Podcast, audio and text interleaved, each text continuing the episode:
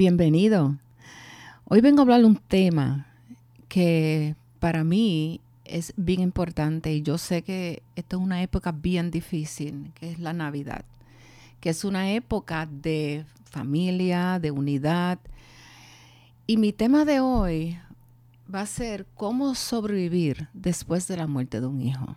Porque yo sé que en la mesa, en estas épocas navideñas, va a haber una silla vacía en muchos hogares. Y sentí el deseo de hablar de este tema, que es bien importante, y cómo yo pude sobrevivir. Y quiero que otras madres que han pasado por lo mismo, pues puedan ver que sí hay vida después. Esto es un tema, ¿verdad? Bien difícil, como les dije anteriormente, hablar de esto. Y yo comprendo porque yo sentí eso mismo hace tres años atrás. Y poco a poco tuve que hacer varias cosas. Pero como siempre empiezo mi programa con una reflexión, pues hoy no podía faltar. Tengo una aquí que dice, ojalá pudiera devolver el tiempo para verte de nuevo, para darte un abrazo y nunca jamás soltarte. Comprendo que llegó tu tiempo, que Dios te ha llamado para estar a su lado. Así Él lo quiso, pero jamás yo pensé que dolería tanto. Jamás. Y más cuando en mi caso fue una muerte no por enfermedad, no como así que tú le esperas, sino fue algo inesperado, fue un accidente automovilístico, que más adelante voy a hablar de ese, de, mi historia, ¿verdad? Tengo también otra, otra reflexión que entiendo que es bien importante porque muchas madres con quien yo he hablado, han sido unas cuantas, me han dicho el, mismo sentir que me pasó a mí. Y dice así, dice, una madre jamás supera haber perdido un hijo. No importa cuánto tiempo ha transcurrido, o la edad que tuvo cuando falleció, o la razón por la que se fue llevada, el duelo jamás expira. Nunca le digas a una madre, nunca, a quien ha perdido un hijo que lo va a superar, o que sea feliz, ya que está en el cielo ahora. Yo estoy cansada de haber escuchado esta frase. Ella tiene que aprender a vivir con el dolor cada día. Por favor, por favor les pido, jamás le digas a una madre que yo sé lo que es eso si yo perdí a mi papá, yo perdí a mi mamá, yo perdí una tía, yo perdí a mi abuela, a mi abuelo. No, no, no. Eso jamás es lo mismo. Eso no se compara. Ese hijo salió de mis entrañas y salió con amor porque yo lo deseaba. Hablando de este tema más adelante, pues quiero hablar de mi historia. Yo digo que el perder un hijo es un acontecimiento bien estresante y con un impacto este, emocional y personal. Una persona que pueda sufrir esta pérdida produce un desequilibrio en tu vida, porque si tú llevabas pues una vida normal, ¿verdad? De trabajo, de ir con familia y de cantazo, como el caso mío, pues es bien difícil tú mantenerte en un equilibrio. Ya todo se te fue, ya, ya pierdes la noción del tiempo, del espacio y todo a tu alrededor. Entonces, las, el dolor es bien intenso, eh, hay una tristeza, te sientes culpable, te da rabia y hasta miedo también te da. Voy a contarle mi historia. Mi hijo, Juan Diego, que así pues era el nombre artístico que le pusieron cuando empezó con los medios este, en la radio, ¿verdad? Él fue este, locutor en varias emisoras conocidos aquí en Puerto Rico. Este, uno de ellos fue Estereotempo y Fidelity, entre otros. Fidelity fue el último donde él trabajó. Y pues eh, él cursó estudios en la Universidad en la Interamericana de San Germán, em, en el programa de música, porque desde jovencito siempre andaba por ahí con su mejor amigo que era la guitarra. Y él encantaba componer canciones y cantar. Pero él siempre estaba en esa búsqueda. Él era, él, era un ser inquieto, él era un alma inquieta, yo siempre digo, porque él no estaba conforme con una cierta cosa, con ciertos estudios, él siempre quería aprender más. Cuando estaba en la escuela superior, él estudió en la Escuela Libre de Música. Y pues esa parte se me había quedado, que es muy importante este, saber, porque ahí es que pues él siempre sentía desde jovencito el amor por la música. Eh, yo recuerdo, él tenía, cuando sucede esto, él decía, mami, yo quiero irme a Estados Unidos nuevamente, porque él había ido previamente para estudiar en el Instituto de Música Full Sail, donde él se graduó allí como ingeniero de sonido. Pues regresa a Puerto Rico y siguió en la radio. Pero un día me dice, mami, yo quiero algo más. Yo quiero regresar a Orlando. Yo quiero estudiar para Rialto. Y yo le decía, chico, pero estudialo aquí. No, no, no, mami, yo quiero ir para allá.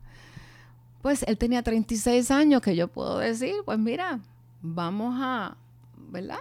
Vamos a que él, pues yo siempre le apoyé en todo lo que él quería. Pues yo recuerdo mientras estuvo allá yo lo visitaba, iba y venía. Y en el año, mil, en el año 2018, él vino a Puerto Rico en enero y nos vino a visitar. Esa visita duró seis días y yo lo vi como una visita de despedida. Yo no lo entendía en ese momento, pero posterior a esa fecha empecé a notar unos cambios. Empecé a notar con muchos abrazos, mucho cariño y, y mami, ven para acá, yo creo que tú estés conmigo, pues ya que te retiraste y por ahí. ¿Qué sucede? Que pues él regresa a Estados Unidos el, recuerdo que fue un miércoles, eh, exactamente 28 de marzo de 2018. Yo hablé con él, que fue la última vez que hablé con él por teléfono. Y me estaba diciendo lo bien que le iba y lo contento que estaba. Esa era Semana Santa en ese año. Para el ah, Jueves Santo, yo recuerdo que pues me voy a quebradilla, que yo siempre me gusta pasarla ya con mi mamá.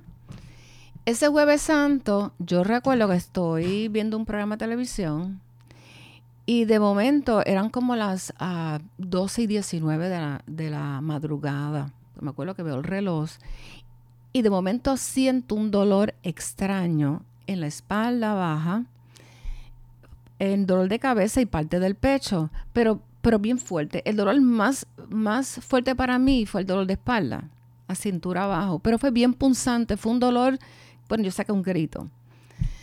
El día siguiente, Viernes Santo, recuerdo que yo me levanté mal, me sentía mal, el cuerpo completo me dolía. Nunca entendí qué pasó. Pues yo traté de llamarlo a él, lo llamé y pues no conseguí ningún momento, ninguna contestación.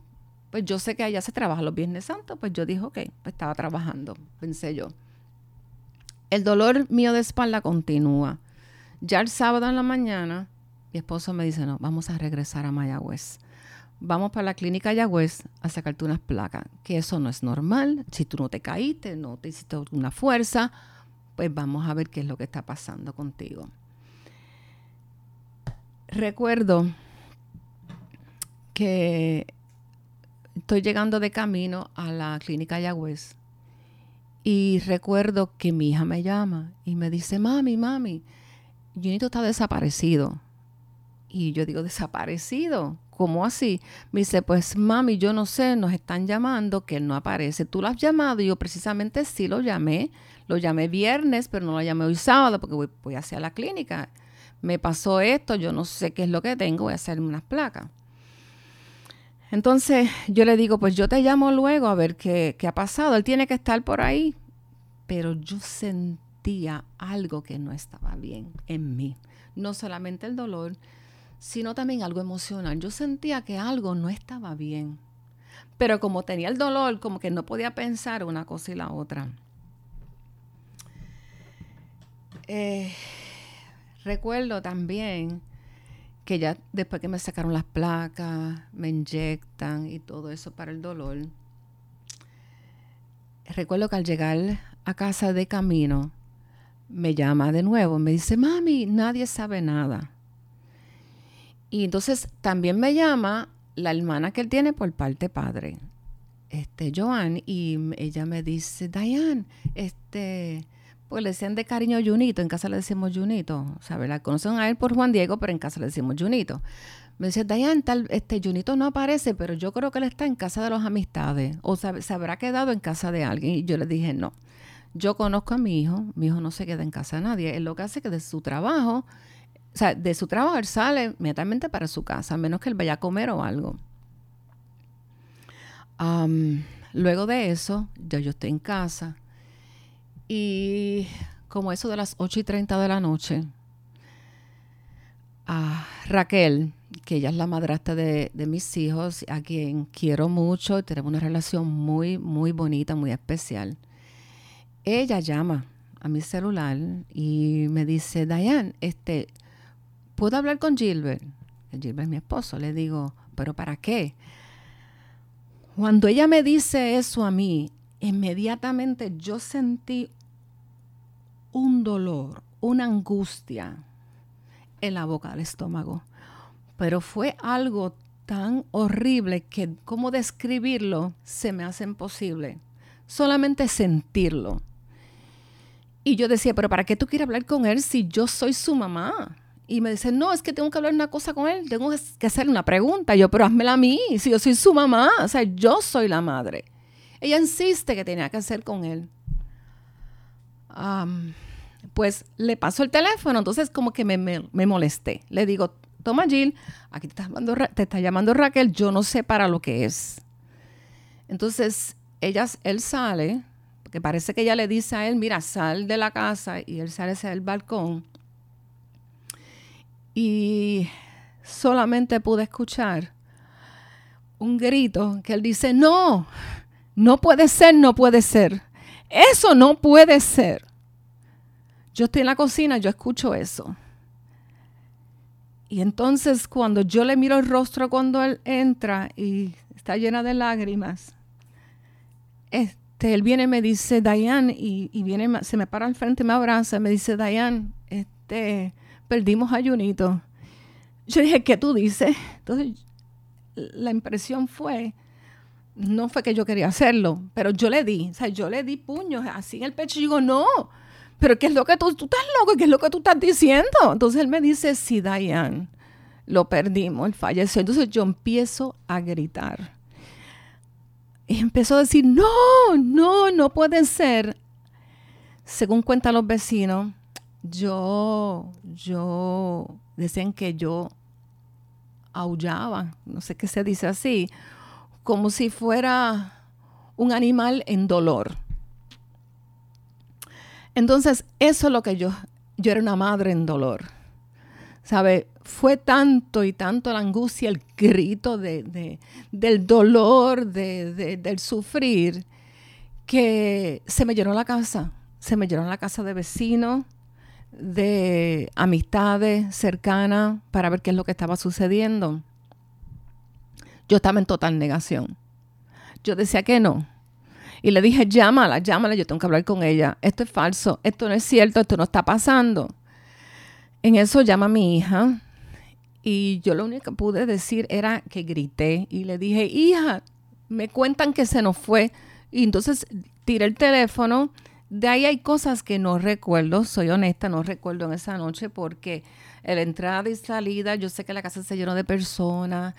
Este, yo, les cuento porque es como que era como, como si estuviera en, en, un vacío, o sea, así por decirlo. Este, la gente me hablaba, me tocaba, según me cuentan posterior a esto y yo no sé ni dónde yo estaba, o sea, yo estaba en total negación. Ok, ah, disculpen, es que es emocionante hablar del tema.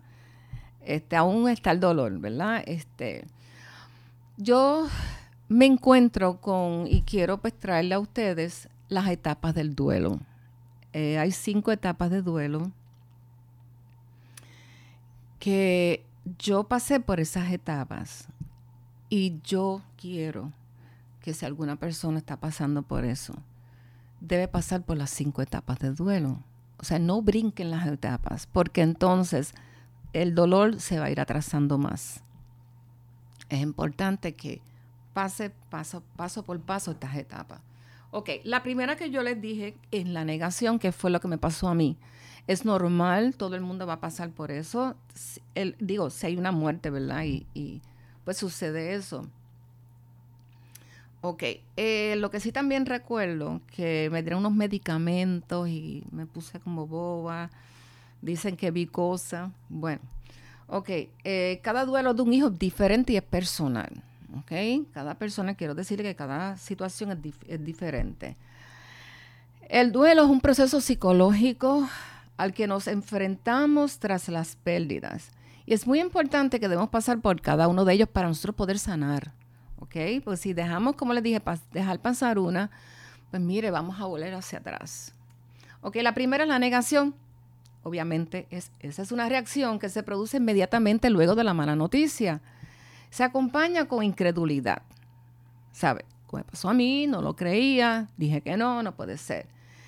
Es también irreal, ¿sabe? Esto no me puede estar pasando a mí. ¿Sabe si mi hijo está bien? ¿Está trabajando allá? Hello, ¿sabe? Esto no, no puede ser, esto es una fantasía, hello, quiero despertar de esto. Se puede también incluso atribuir a, responsabilidades ajenas. O sea, como quien dice, ok, él muere, fue por culpa de la persona que estaba con él. Y quiero explicar, me detengo aquí de continuar. Lo que sucede es que me entero que él, él, salió de trabajar, según los compañeros de trabajo, porque yo viajé, que luego le digo, viajé hacia allá. Y este, ellos me indican que él este, salió de trabajar y fue a comer con unos compañeros de trabajo. Y luego, pues entonces él va, él regresa después que termina de comer, ¿sabes? Del restaurante, pues él va a su casa. En el camino, eh, las carreteras de, Orlando, Florida, son, depende de un lugar a otro, a veces de noche, es bien larga y tediosa y cansona. Pues él se queda dormido. Se queda dormido y él no se percata de que en la luz está detenido un, un camión de enganche un trailer de enganche. Y él tenía en ese tiempo, él tenía un carro deportivo, un Mercedes-Benz deportivo, son bien bajitos, y él no se da cuenta y seguida se accidenta en la parte posterior del enganche. El enganche entra por el cristal, como es un carro bajito, y inmediatamente pues lo, le dan la cara, lo explota lo, y el pecho queda un desastre. Este, el señor de, que se baja, que según me cuentan luego, pues no se hizo nada, solamente dijo qué fue lo que me habrá dado y cuando él va se encuentra con el accidente. Eh, y pues llaman al 911 y toda esa situación pasó por allá. Este, obviamente, eh, cuando yo viajo hacia allá, eh, porque inmediatamente eso fue domingo de resurrección, que es que yo de sábado me levanto el domingo para ir en casa de mi mamá, para que mami supiera la noticia. ¿Qué pasa? Que yo llamo a mi hermano, ya mi hermano había llegado allá y la casa de mami, mami, mami se da cuenta que algo raro pasa porque la casa de ella se llenó de personas. Pues la prima le dice, no, mira, Dayan viene de camino porque fue que, pues tuvo un accidente. Pero, pero Dayan viene él está, y mami dice, pero ¿cómo está él? Y, pues no, no sabemos, pero Dayan te va a contar. Entonces yo llego allá y vuelvo a encontrarme con el mal de persona, etcétera.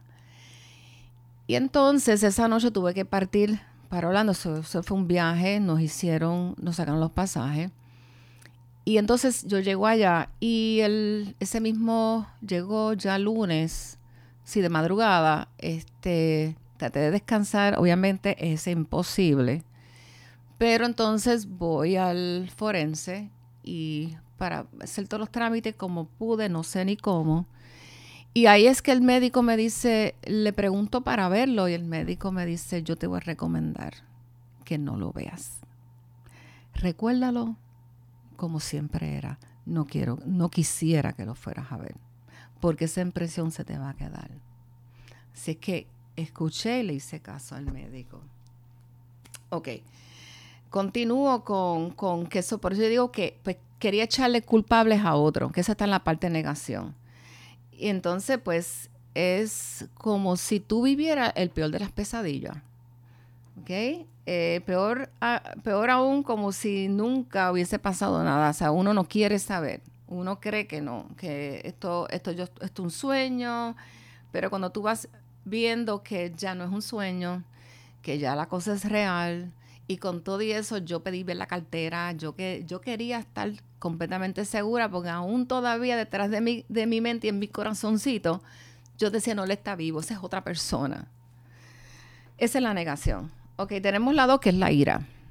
Ok, a menudo, luego la primera este, fase de esa emoción tan trágica, es, viene la ira. Y te da coraje, déjame decirte, con todas las personas con quien más o menos tú involucrado esa noche. Echándole culpas a ellos, culpas que ellos no tienen. ¿Ok? Porque él se monta solo. Y pues pero uno siempre, pues, porque es, esa parte es normal, que venga, toda persona eh, que ha vivido esto me entiende. Entonces se activan sentimientos de frustración y de impotencia, porque yo no pude hacer nada, yo estoy acá, o sea, yo no podía estar ahí, yo no pude aguantarlo. Este, como les dije también, pues tú le atribuyes a terceras personas en la situación. Ok, entonces eh, de ese coraje con esa persona o peor aún, tú reclamas porque yo no me pude despedir de él adecuadamente.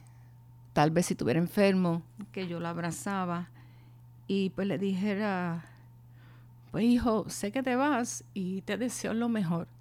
Yo no pude, o sea, no me pude despedir. Viene la tercera parte que es la tercera etapa, que es la negociación. Esta fase Déjame explicarles bien esto. Esto es una fase que tú fantaseas con la idea de que lo que pudo haber sido y no fue. Me explico. Poder revertir eso. Ay, caramba. Un ejemplo. Esto me pasó a mí. Ay, Dios mío, si yo pudiera haberlo aguantado así, chico, no te vayas nada. Este, quédate acá. Yo te ayudo. Si para eso yo estoy, yo soy tu mamá, yo siempre te cuido desde pequeño, ¿sabes? en vez de darle alas como debe ser, pues yo quería como que, ¿verdad? Este, ¿qué pudiera haber sido? Este, cambiar el hecho de la muerte y preguntarte si hubiera pasado esto, tal vez no pasaba, si hubiese salido temprano. O tal vez tú piensas en estrategias que, que tal vez podían evitado esa, esa, ese accidente tan fatal. Uh, son, perdóname, que esto es un temita un poco delicado, ¿verdad? Luego este, de esa viene la cuarta fase, que es la depresión. Esta cuarta fase puede durar bastante. ¿okay? Cada fase, que eso es lo que voy a explicar también, no tiene una duración porque depende de la persona. Todo depende. Este, en mi caso, en mi caso, la negación yo diría que me duró poco más o menos, como un mes. Ya la ira me duró poco porque yo no soy un tipo de persona que me gusta aguantar coraje, tener algo contra una persona. Eh, la negociación sí me duró un tiempito porque volvía a la mente cuando trataba de, de descansar, volvía a eso, si pudiera haber hecho esto ay Dios mío, si yo pudiera haber dicho, mira, ven a esta casa, quédate aquí, este, no te vayas. O sea, que es que depende de cada persona. Pero la más que me duró fue la de la depresión. ¿Ok? Eh, la depresión, tú sientes una tristeza profunda, pero es tan profunda que tú crees que tú jamás vas a salir de ahí. Que tú crees que ya tu vida se acabó hasta aquí llegué y yo quiero morir. Pues yo, yo no puedo vivir, yo decía, aunque me quedaba una hija, pero yo, o sea, yo estaba metida en, esa, en ese dolor, en esa angustia tan terrible. Es un conjunto de emociones vinculadas a esa pérdida de un hijo. Muchas personas pueden sentir que no tienen incentivos para vivir. Dicen, mira, ¿para qué yo voy a vivir? Sí, ¿verdad? Este, y vive, tratan de vivir día a día como si camináramos como si fuéramos robots, si por así decirlo, como que tú caminas para acá, caminas para allá, no comes, dejas de comer, no te da hambre, no te da sueño, no puedes dormir. Entonces, si duermes un poquito, te levantas de madrugada como que sobresalto, pensando, ay, esto es una pesadilla, ¿verdad? Que esto no está pasando. Entonces te das cuenta que hay una realidad que sí pasó. Eh, eh, pues yo no quería tampoco visitas. Yo no quería que en mi casa nadie me fuera a ver. Y había tanta gente buena, tanta gente amorosa que me quería ver, que quería acompañarme en mi dolor. No quería salir. Este, y otra cosa muy, muy que me pasó, si yo llegaba a salir, por ejemplo, porque mi esposo me decía, tiene que salir, vamos a dar una vuelta, yo me parecía verlo en las multitudes. Si iba a la playa, yo me parecía verlo. Yo, mira, ese es él. Entonces caminaba hasta igual, o sea, llegó un punto que estaba bien afectada, a nivel de que aquí fue que yo busqué, decidí buscar ayuda profesional. Mi esposo me, él me lleva, me dice, no, tú no puedes seguir así y entonces, pues, busco ayuda profesional. Y yo recomiendo que lo hagan, ¿ok? Es muy importante que hagan eso para que puedas entonces continuar con estas etapas y puedas vivir una vida de éxito, de paz, de amor.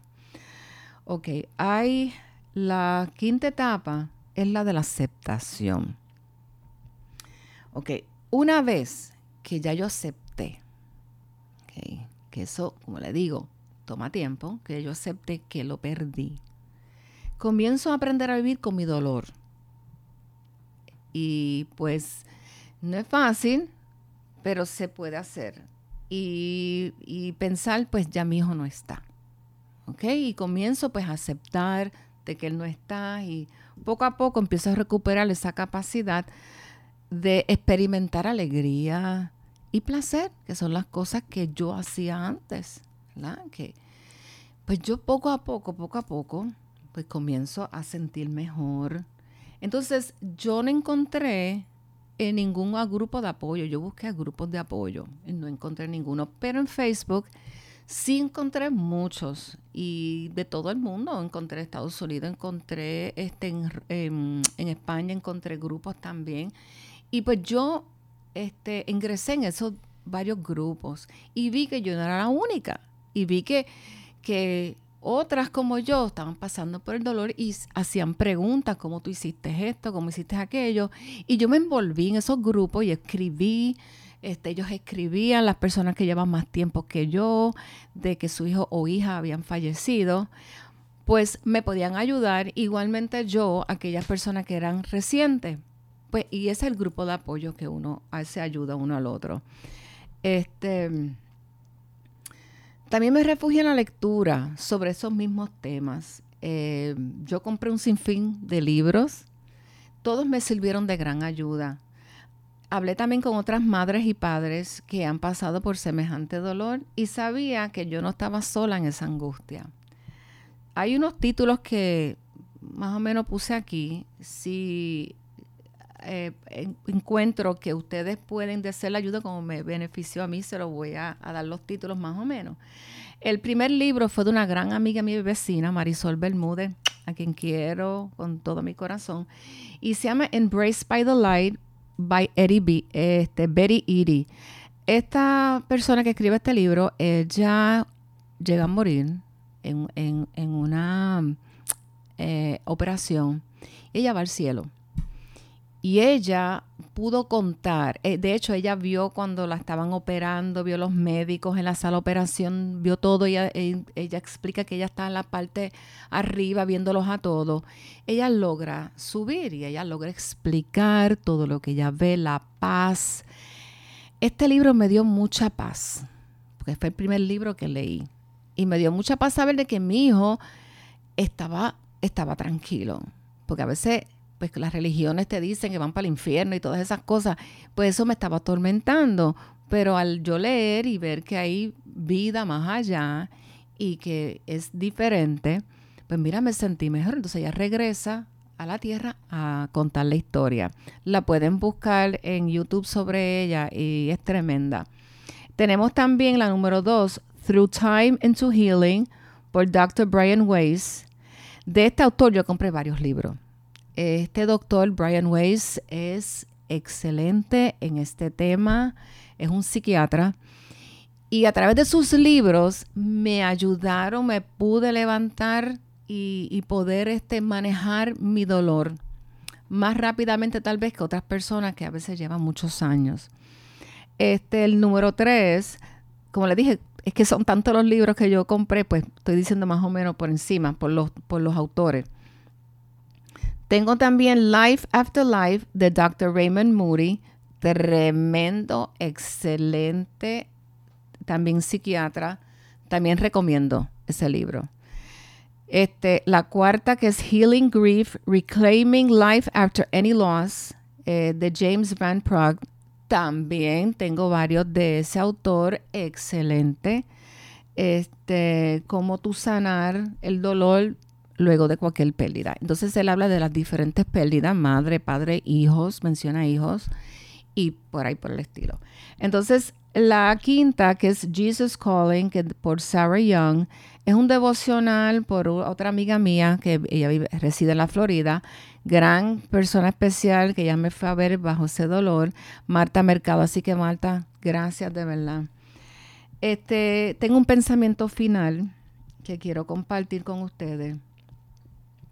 Luego yo, de haber pasado por estas etapas de duelo, es muy importante las siguientes cosas que les voy a decir. Alimentarte bien. Y cuando yo digo alimentarte, es saludablemente. No comer comida chatarra, porque entonces la salud se te va a afectar. No solamente la parte emocional, sino tu salud física se va afectando. Así que es bien importante comer sano y saludable. Hacer ejercicio de respiración, porque muchas veces yo sentía un ataque de angustia y recuerdo que de los libros que leí se hablaba mucho de la respiración. Tú sabes, respirar profundo, soltar, respirar, y eso ayuda muchísimo a calmar las emociones. Eh, también la meditación, las personas que les gusta meditar y la yoga también, o sea, todas estas cosas son muy importantes.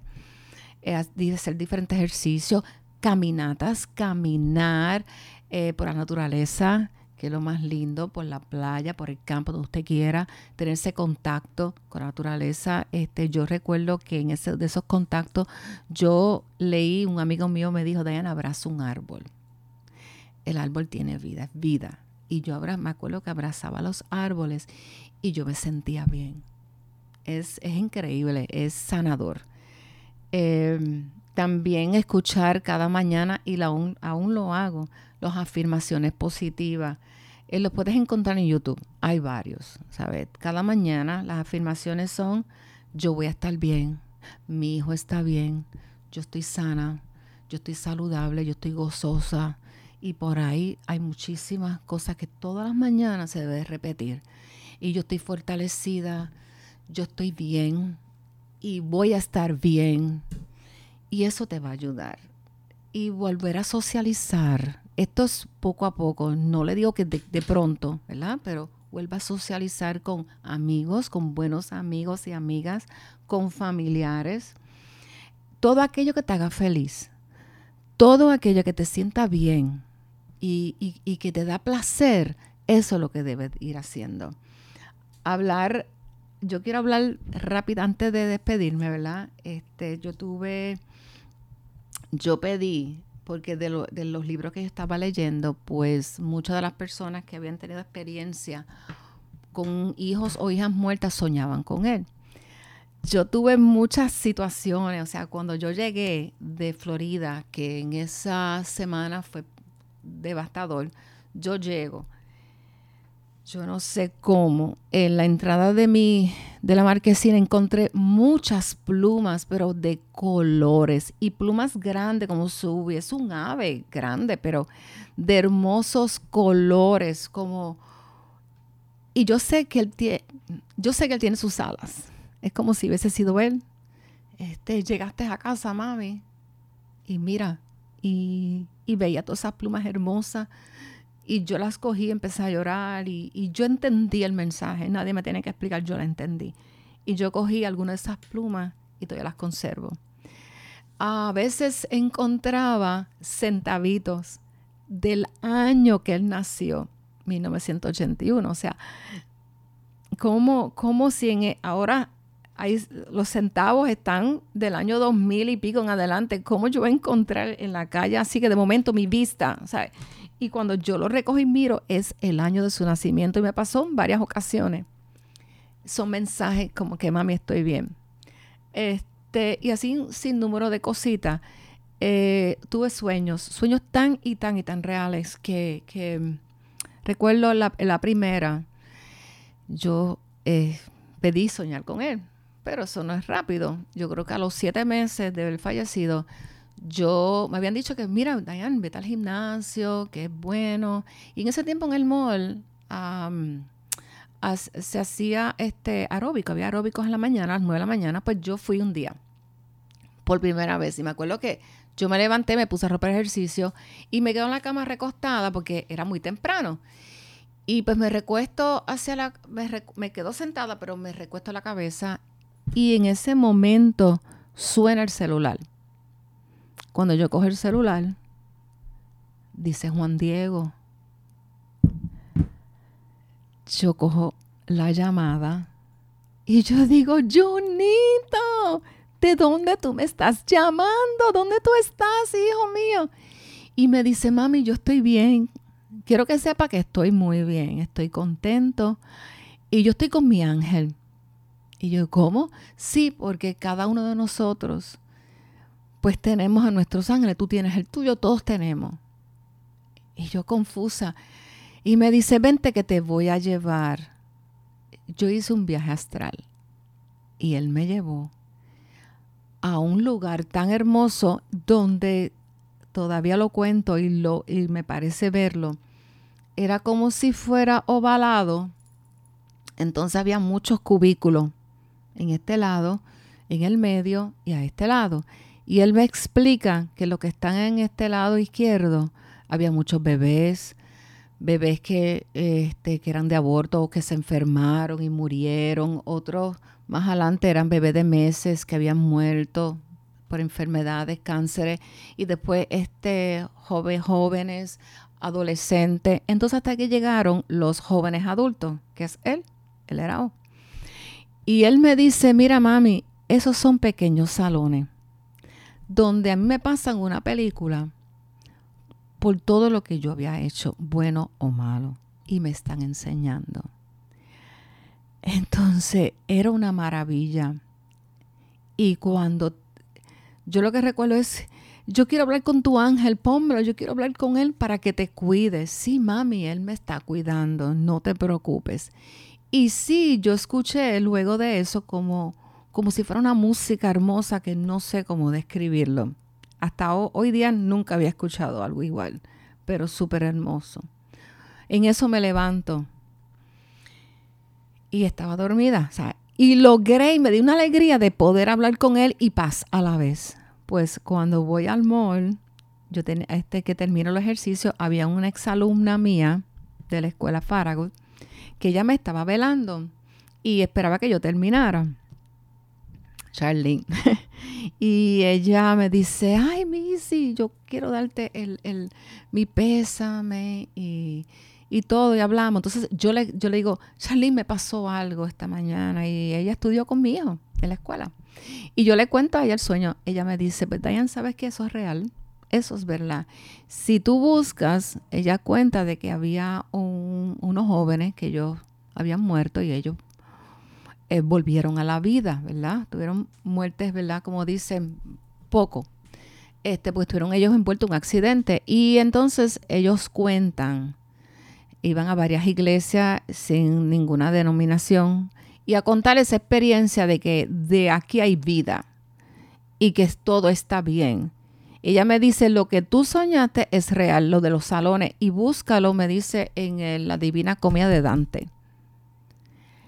Yo recuerdo que en casa ese libro estaba porque era mi papá, y yo seguido busco el libro, y en la última página veo la foto fue increíble, fue impresionante. Este, yo cuento esto y, eso me dio paz.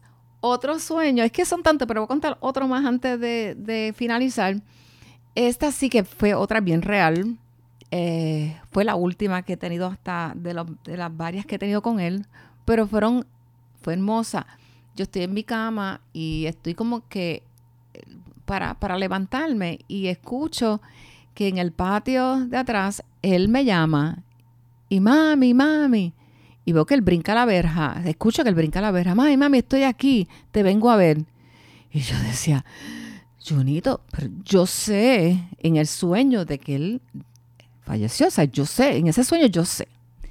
Y él entra, este, él siempre tiene las llaves de la casa, y yo que él entra por la, por la parte de la marquesina, mami, vengo a verte, vengo a verte. Y se me para la piel de la cama, mami, te extraño tanto y te amo tanto y tanto. De momento él llega, se recuesta a mi lado. Déjame decirles a ustedes, yo yo lo abracé tan y tan fuerte. Yo sentí su piel, su pelito, su olor, su olor.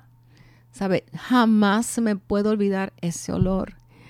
Yo lo abracé tanto y tanto y tanto y le dije, por favor, por favor, por favor, quédate conmigo un rato más, no te me vayas, no te me vayas, por favor. Y, y yo despierto feliz, porque sentí ese abrazo, sentí que me dijo que me ama, que Él me cuida. Fue algo tan hermoso, tan indescriptible, ¿verdad? A todo esto yo les pido a ustedes, porque yo lo pedí, que yo pudiera soñar con Él. Eh, no fue rápido, pero sí se puede. Y he escuchado también muchas madres y padres que me han dicho lo mismo, que han soñado con sus hijos y da paz termino mi programa de hoy agradeciendo a todos ustedes y en, la medida que yo les puedo ayudar, por favor, denle like, por favor, denle un me gusta, denle share y comente. Yo quiero que ustedes comenten y, y cuéntame su experiencia y cómo yo puedo ayudar, porque estoy dispuesta a hacer lo que sea para ayudar a aquellos por la cual, por lo que yo pasé, y decir cómo me encuentro en el día de hoy. Yo me encuentro muy bien, me encuentro gozosa. Sí, no les voy a decir que de vez en cuando, pues, vienen esos pensamientos, pero digo, no, él está bien. Y él me espera y me voy a encontrar con él algún día. Y sí se puede, se puede vivir feliz, aún luego de la muerte de un hijo. El tiempo, cada persona es individual y es diferente. A mí me tomó menos de tres años y puedo vivir. Y estoy gozosa y le doy gracias a, Dios y, y, la oportunidad y a mi gran amigo Pepe, que lo amo tanto y tanto, tanto por esta oportunidad que me ha dado para yo poder expresar y, y hablar de este tema tan bonito. Pues que la pase muy bonito, muchas bendiciones, los quiero. Nos vemos, bye, hasta la próxima.